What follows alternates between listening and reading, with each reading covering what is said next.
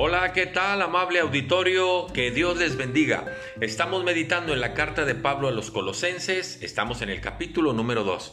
Pablo comienza a reconvenir a los de la iglesia de Colosas que tengan cuidado, que no se dejen llevar por las falsas enseñanzas de que además de haber eh, recibido a Jesucristo y de haberle reconocido como el Señor y Salvador, algunos les decían, no, es que tienen que hacer estas prácticas también, es que tienen que guardar estas tradiciones, es que tienen que continuar con lo que antes hacían, porque si no, entonces de nada vale su cristianismo. Y Pablo en este capítulo 2 está reconviniendo a la iglesia de Colosas, diciendo, tengan cuidado con esas enseñanzas.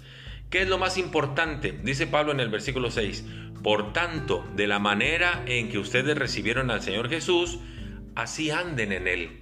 ¿Y cómo fue que recibimos al Señor Jesús? Pues por medio de la fe.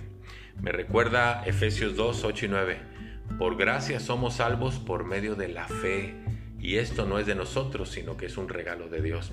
Cuando usted deposita su fe en Jesús, en aquel que tomó sus pecados, los clavó en la cruz y saldó su deuda con Dios, entonces usted recibió a Jesucristo por fe. Así es como debemos andar, por fe, no cumpliendo ciertos ritos y tradiciones.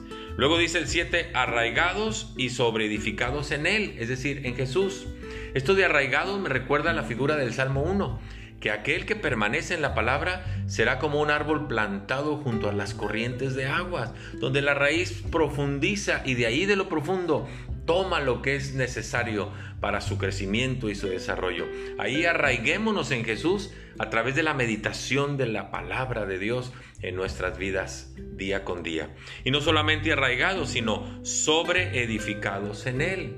Y esto me recuerda aquella enseñanza de Jesús en el Sermón del Monte, cuando al finalizar dijo, el que oye estas palabras y las hace, le voy a comparar a un hombre prudente que construyó su casa sobre cimientos firmes, ahondó hasta que llegó a lo firme, ahí echó cimientos y ahí puso su, puso su casa, la edificó. Así que después vinieron las tempestades de la vida, pero esa casa permaneció, porque así es un seguidor de Jesús que ha sido sobreedificado en Cristo.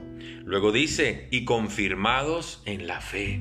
Otra vez viene esta expresión, aquello que se arraigó y de ahí creció, pues ahora permanece fiel, está confirmado por medio de la fe, que será un árbol que dará mucho fruto.